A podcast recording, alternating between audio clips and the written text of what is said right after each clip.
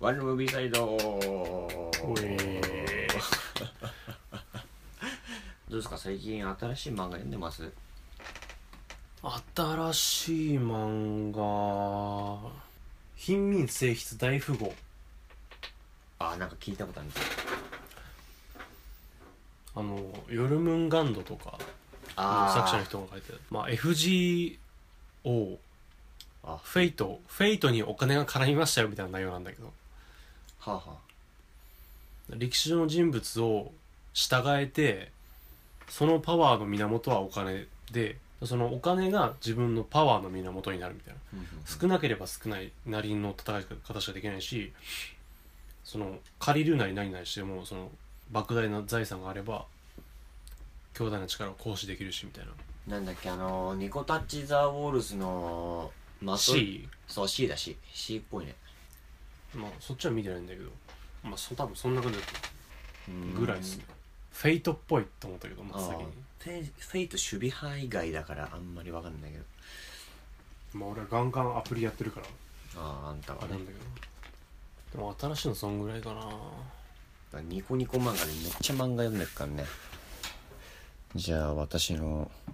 おすすめ漫画を教えていこうじゃないかほうーんとじゃあこれにしようかな星野目をつぶってうはい星野じゃねえだろ星野じゃないねはいじゃあどんな漫画か当ててみ青春恋愛漫画もう正解だけど え天文学部ー、 お天文学部天文学部残念 美術部でしあた美術部かなんだろうなんで目つぶるんだろおお考えて考うえて考えてなんだろうなんだろうねモデルになってくださいみたいなあーまあやっぱり美術部に関係のあることだよね美術部だからっていうのもあるんだけど単純にその美術部だからっていうわけではないうーん何だから美術部だった君にお願いしますみたいな美術部発信だからじゃない逆逆これだから美術部の君が必要みたいないやこれ当てらんねえと思うな田舎田舎いやそのそういうの関係ないまあでも田舎ではないだろうね田舎だとしてもまあまあ栄えてる方の田舎過疎って感じではないなんか思い出をうん作りたいがためにうん必要みたいな違うサレンダーいいよ うーんサムズアッ なんでだよ なんで親指を見せ たプサレンダーえーっとですね主人公は美術部で全く冴えない感じのはい、まあいつものいつもの主人公なんですけどヒロインがイケイケの女子高生なんだったらギャルはいでまあもうギャルはギャル同士で戯れてるような感じ、はいでいけすかねえなあいつって思ってたんだけど実は自分でメイクができないあー共存関係のやつそうそうそうまあそんな感じでんメイクができないから、まあ、美術部の顧問の先生がいるんだけどはいその先生とその女子高生が幼なじみ年的昔には離れてるけど離れてるけど昔からの知り合いみたいなはいでお願いされてるからその先生がその女子高生にメイクをしてたとでも先生がどっかその赴任しちゃうからその後釜として主人公の美術部の主人公が選ばれたとなるほどねそうそれで目をつぶってとそうそうそうまあ星野ちゃんっていうヒロインなるほにど目をつぶってと共有の秘密ね共有の秘密そうそうそうでいろいろあるわけですよその学校生活のドタバタがはいメイクするしないアクションっていうんですかできるできないとかそうそうできるできないとかやるやらないとかやるやらないとかその今までにないコンセプトというかは話の作り方というかねいやれよっていうあそういうんじゃそうじゃ ないそうじゃない違うんだといやまあちょっとなご都合主義な部分はあるけど、はいまあまあまあ面白いですねあのドギマギしちゃう感じドギマギっていうかそのトラブルとかじゃないまあそのなんでこのギャルがメイクをさせたいかっていうところに行き着くわけよほうもうめっちゃもうええっていうやつ気持ちが悪いじゃな いかまあまあまあちょっとネタバレになっちゃうから、はいまあ濁しつつそうそうそうそうまあギャルはギャルなりにそのメイクをお願いしたいっていうのもはいあって主人公も主人公でちょっと越えなきゃいけない壁があってうんそのヒロインの子にメイクができなかったりしてね、まあ、その葛藤もあったりうんその葛藤を超えるための障害があったり障害というか問題があったりとかはいまあボーイミーツガールですねああもうこれはこれはぜひを紹介しよう彼女は66尾っていううん66尾だねいやお前ほんともう彼女は66尾だおね前バカ野郎だなどうやら俺の推理するに違うんだ違よお前違ううのか違う違うお前もうこれね読んだら好きになるよフェチズムをくすぐる作品っすね甘酸っぱさと妖怪感というか主人公は女の子なんだけどほう言うところの66尾を主人公そう首伸びちゃうがはいろいろ首伸びちゃういいろいろそう衝撃衝撃というか驚いたりとかしたら首伸びちゃったりと何かしらうん何かしらで首伸びちゃう、はいまあそんな感じで妖怪がはびこるというか普通に生活をしてる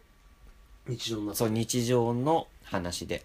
でまあヒロインというかヒヒーローになるのかな主人公が女の子の場合ヒロインはヒーローこのでヒーローがいるんだけど単純な人間の男の子、でこの2人の、まあ、恋愛漫画ですね恋愛漫画なんですけどはいこのつかず離れずの距離感というかなんだ些細なことでドキドキしたりっていうその甘酸っぱさはいが多分に含まれた漫画っすね66尾だけに首はどう絡まってくるんですかゴムたいなっていう言葉がキ キーワードドそんなゴムたいなっていう言葉がキーワードあーでもこれ全部読めねえんじゃねえかな今あーもうダメだ最初の方がそう、123からもう最後の方に行っちゃってる。ああだないや、もう、最後いいぞ本当にゴム体だほんとゴムたい。これはゴムたい。単行本買って。出てる出てると思う。出てるの出てる出てる。いや、ほんといいよ。なんか、こんな青春過ごしたかったっていう漫画。えー、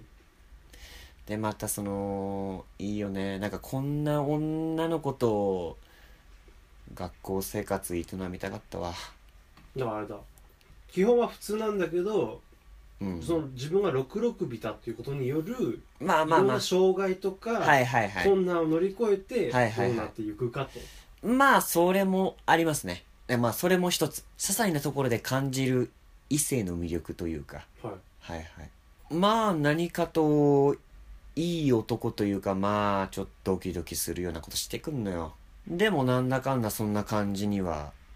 なんだろうその天天真爛漫じゃないけど、うんまあその子はその子でただ自分を発揮するじゃないけどはい、そんなつかず離れずな感じでおで互いにその認め合う関係ではなくそうそうそうそう微妙な関係がそのなんだろう手が触れ合って意識してで自らの意志で手を握り合うみたいなはそんな感じの漫画い、いかに好きになっていくかそうで一番君におすすめするのがもう「尊い」という言葉を口走りたいみっつんさんにおすすめなズバーン尊いラオウじゃん尊いそうご主人ご主人様とケモ耳の少女メルはいはい。まあ、主人公が、獣人の女の子のメルちゃんって言うんだけど、はいメイドとして働けるような学校に行って配属された先うんのお話なんだけどね。うんで、まあ、配属された先が、その、小説家の女性のところで、はいまあご令嬢なんだけど、まあ、そこで働いていくうちにその寡黙なご主人様なんだけど、はいまあ、だんだんとそのその人に触れるというかうん触れていってちょっと恋心を抱いてしまうとほ主人の関係かつ人間と獣人っていうその間柄で揺れ動く恋心う男女ジョジョ女女ジョジョ波紋が走りそう だけどまあねジョジョってことで奇妙な冒険ですねえーまあ奇妙というパンピーからしたらうん綺麗なんだけどいやもうジョジョって言ってなんか間違いない勇気の参加 やかましいわ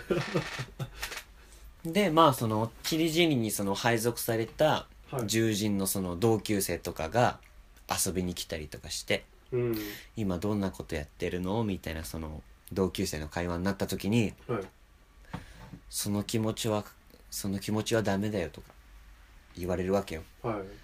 まあそのちゃんと確定した気持ちとして話はないんだけどそのご主人さんを見るとふわふわするのみたいなそんなね、淡い感じでことで話すんだけど、それは絶対ダメみたいなもう主従の関係としてダメだとそうそうそうそうそうあなたが不幸になるだけよみたいはいなまあなんでしょうねその女の子からしたらその同じ気持ちを抱いて失敗しちゃってそのことを言ってるのかもしんないけど、まあえダメなんだみたいなそのメルちゃん純粋だからまだピュアなねそうピュアな感じででいるんだけどまあやっぱりその月日が経つにつれてその人のことも分かってきたりとかさ、はいする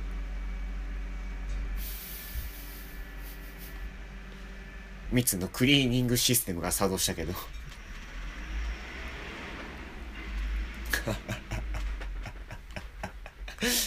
いやまあそんな感じでまあ月日が経つごとにそんな感じになっていってである時まあその本当そのこともその獣人の女の子からそれは隠した方がいいよとかやめた方がいいよって言われるのと、あともうそのご主人様の意外な一面とか見たりして、はいそのもう心がてんやわんやですよダメだと思ってるからこそとかもあるもんね、まあまあまあまあまあそうやってどぎまぎしてる中はいお泊まりをしに行くことになってしまってはいそのご主人様の付き添いで別荘に行かなくちゃいけなくなっちゃってはいでついていってでまあちょっと一悶着あってはいじゃあ今日はもう寝ようかってなって添い,、添い寝というか一緒に寝ることになったところでポロッと琴の葉がこぼれ落ちてしまったんですはいあとは言いません ぜひ読んでいただければいやー白田さんも好きですねそういう些細な些細なやつ些細なやつって悪い意味じゃなくていい意味で些細なやつ大きい話回りじゃなくてこう小さい中でもこう進んでいくいろんな関係性の違いとかこんな小さなことなのにでも本人にとっては大きなことみたいなあっすみたいないやー尊いっすよこれ実はそのこぼれたことの葉ご主人様が聞いてたりしちゃったりしてもうこれからの更新が楽しみで仕方ないねまあご主人様と獣耳の少女メルは絵が綺麗なんでさっきちょっと見まし見ましたたはい割とあれねちゃんと狙ってるというかそう体ね格差もありつつそうね役割は分かれてうん、うんまあ、あの小林さんちのメイドラゴンとかも好きなんで小林さんちのねドラゴンはオープニングしか知らないチュチュイエーそう救急やのやつあれはあれなんだよあれもそのなんかその疑似家族みたいな主人公は小林さんの女の人だしメイドラゴンも女の子だしみたいなうんうん片思い中みたいなもうちょっとピュアじゃない感じもするけど 大人寄りだけどその自分の気持ちに自覚的かどうかっていう意味うーんでまあ大好物ですよね広い意味でどれぐらい汚くなってもねなんだかんだピュアなものが好きになっちゃうっていうこの感じまあなんでしょうねもう一本道は一本道で通ってますからねでもなんか BL とかユリとかそんなんじゃなくてなんかもう可愛いっていう気持ち気持ち悪いそういう感じないそういう感覚ないなんかダーンボーボートビない 俺だけでしたまああれこれ作品を羅列したのではいご興味があればニコニコのアカウントがあれば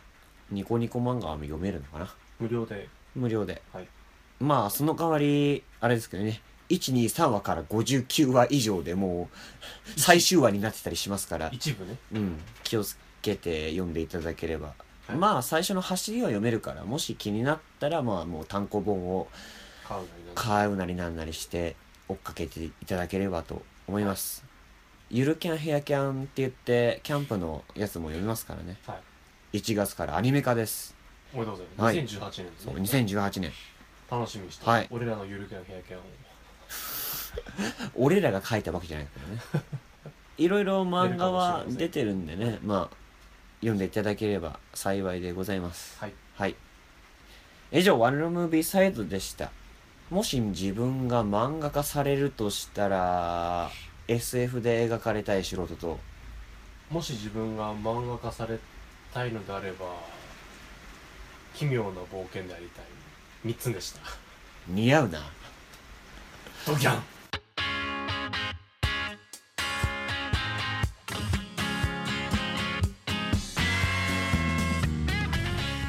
ワンルーム B サイド